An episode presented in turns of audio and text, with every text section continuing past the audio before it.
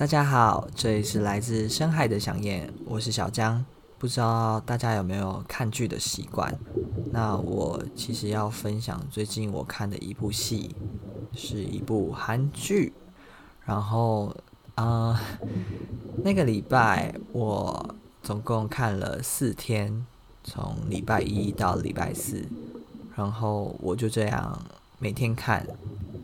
那也等于我从礼拜一哭到礼拜四，就是连哭四天的意思。然后我其实蛮意外，这部戏会让我哭成这样，因为之前就是有听过人家推荐这部戏，然后也说很好哭、很好看。然后我就想说，顶多就是一些某部分的剧情。很感人，或者很悲伤，然后会人家哭这样子。但是我没想到他有十集，我就哭了八集耶，自己都觉得很扯。然后就这样每天哭，每天去上班。隔天同事看到我都想说：“你为什么看起来很累？”我就跟他们讲说：“我昨天哭得好累，因为有些剧情真的让我太……我觉得是。”很多情绪诶，我不知道大家有没有猜到这部戏的名字，好像也没什么线索可以猜，对不对？是的，这部戏就是《我是遗物整理师》。那以下的内容会有一些爆雷的情况，那还没有看的听众呢，建议你去看一下，才能理解我在说些什么。那不介意的呢，当然就可以继续听啦。好的，我要分享一下，就是其实看了这部戏有很多感触，它其实非常的稀松平常，就是呃我们一般人的生活会遇到的一些各种人事物的情况，可是它也反映了现在的社会，当人们遇到了死亡这件事情的时候。会是怎么样去处理跟面对，而且是以不同角度，我觉得这是一个非常写实的剧情。就是当一个人要死的时候，他在想些什么？当他身边的人拿到了那个死者的遗物的时候，又会是怎么看待？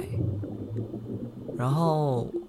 这位遗物整理师呢，他其实也经由爸爸这样子教他，然后熟练的去，也不算熟练，就是慢慢的去探索、去观察，观察出当一个死者来不及跟身边的人道别的时候，他会想要留什么样的讯息给他的亲人朋友。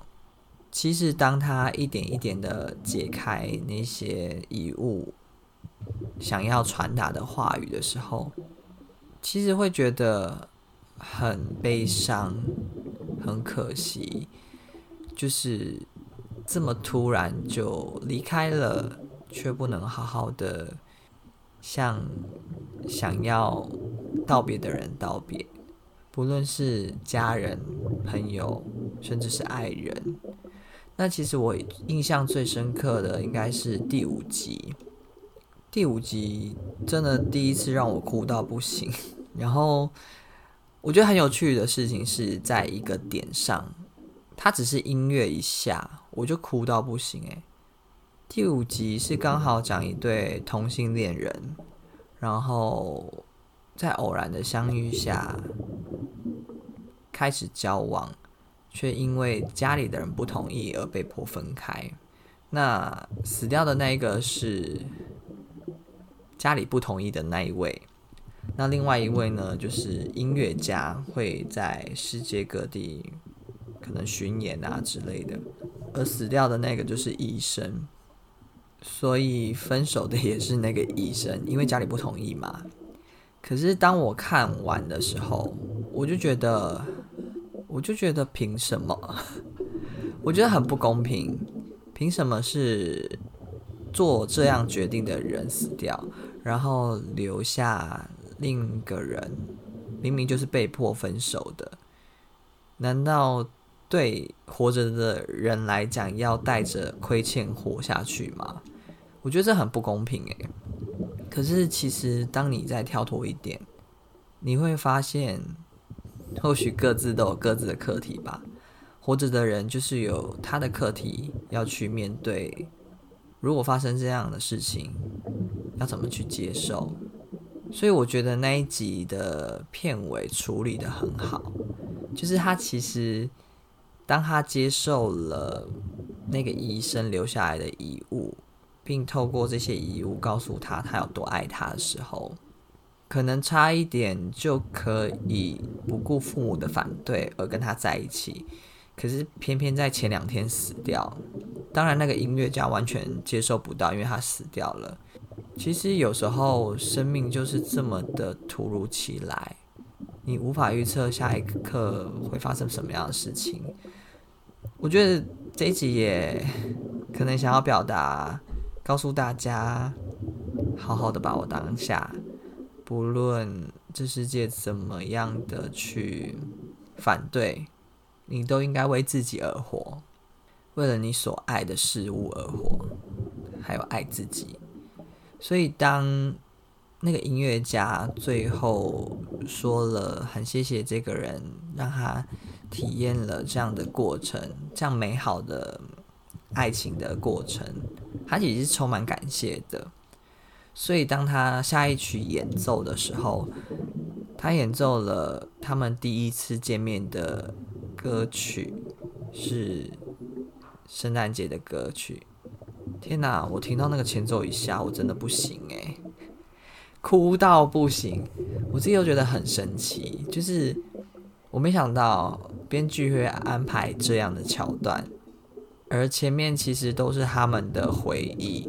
当音乐一下，你的看过的他们的回忆就会浮现在脑海里，你会替他们感到惋惜、可惜，然后难过，所以。对我来讲啊，我真的觉得很不公平之余，其实他们还是拥有很多美好的回忆，所以对他来讲，这个歌曲的意义特别的、特别的不一样。然后接下来其实就是开始找出主角的身世，还其中包含主角的爸爸的弟弟，这个弟弟应该算是主角，就是。遗物整理师的叔叔，那其实后面我觉得他的铺陈也很好，就是这个叔叔的身世慢慢的被揭开，然后发现当初他以为抛下他的哥哥，因为叔叔小时候是被家暴的，可是哥哥一直有在保护他。可是面对同母异父的，应该这么说，就是弟弟其实是同母异父的弟弟。那等于说，后来妈妈再嫁的这个老公并不是他爸爸。可是这个哥哥还是非常的保护弟弟。可是因为碍于哥哥年纪也没有很大，所以面对一个大人的情况下，能力也有限。最后他答应弟弟要带他离开，结果。他哥哥没有出现，所以对弟弟来讲，他一辈子就是活在欺骗下。不管是哥哥曾经答应过他生日要给他什么，要买给他什么东西，或者是他想要吃什么东西等等的，然后慢慢的一点一点的去揭开，说原来他他原来他哥哥当初并不是没有来接他，并不是没有。并不是没有要完成给他的承诺，而是其实在完成承诺的过程中发生了意外，而导致受伤住院，所以没来得及来接弟弟，而且住院就是住了一个一个，我记得是好几个月啦。那弟弟不可能在那边等他好几个月啊，所以他就会觉得哥哥在骗他。你知道当。那个叔叔明明就已经有年纪，可能饰演三十几岁的叔叔，然后他说出了一句话，我也是哭到爆炸。就是边想回忆的过程中，边哭着说：“你都不知道我那时候有多害怕。”你知道，我真的觉得很心疼呢。就是一个小孩，十岁的小孩在那边等哥哥，然后躲起来，就为了等哥哥来接他。你能体会他当时有多害怕，多么希望哥哥出现，就没想到哥哥却因为意外而不能来接他。为什么知道这些事情？就是因为他哥哥一直带着他的儿子，就是主角，一直去做一些想要履行弟弟的承诺，履行那些对弟弟的承诺，就是包含去游乐园。然后买什么样的东西，买什么吃的给弟弟，因为他不知道弟弟去哪里，也找不到，所以只能，我觉得是一种弥补的心态吧，就是做这些事情来弥补这几年找不到弟弟，也不知道弟弟还在不在的一种亏欠感吧。所以当弟弟知道这些事情之后，哦，我也是哭到不行啊。他哭到不行，我也哭到不行，因为你会知道，其实哥哥一直把他放在心上，可是弟弟却感受不到、看不到。那弟弟可能也带着恨这样子活下去，一直到终于哥哥有机会找到弟弟，然后弟弟，你知道，充满恨意的人怎么可能会愿意去见那一个？让怎么会愿意去见那一个他恨的人？所以他一直在躲他哥哥，躲到最后，他哥去世了。然后他哥哥的遗言就是希望他弟弟可以来接照顾他儿子的监护人这个位置。然后也因为这样子的情况下，才知道了，原来他哥哥一直一直。惦记着他，我觉得这一连串其实都是非常多的人间冷暖的故事。我觉得这虽然很写实，但其实也非常现实。它其实是要告诉我们，虽然人世间就是如此残酷，但其实处处还是有爱的。然后希望我们可以用更多爱去看待身边的人事物。好啦，以上就是我这次的分享。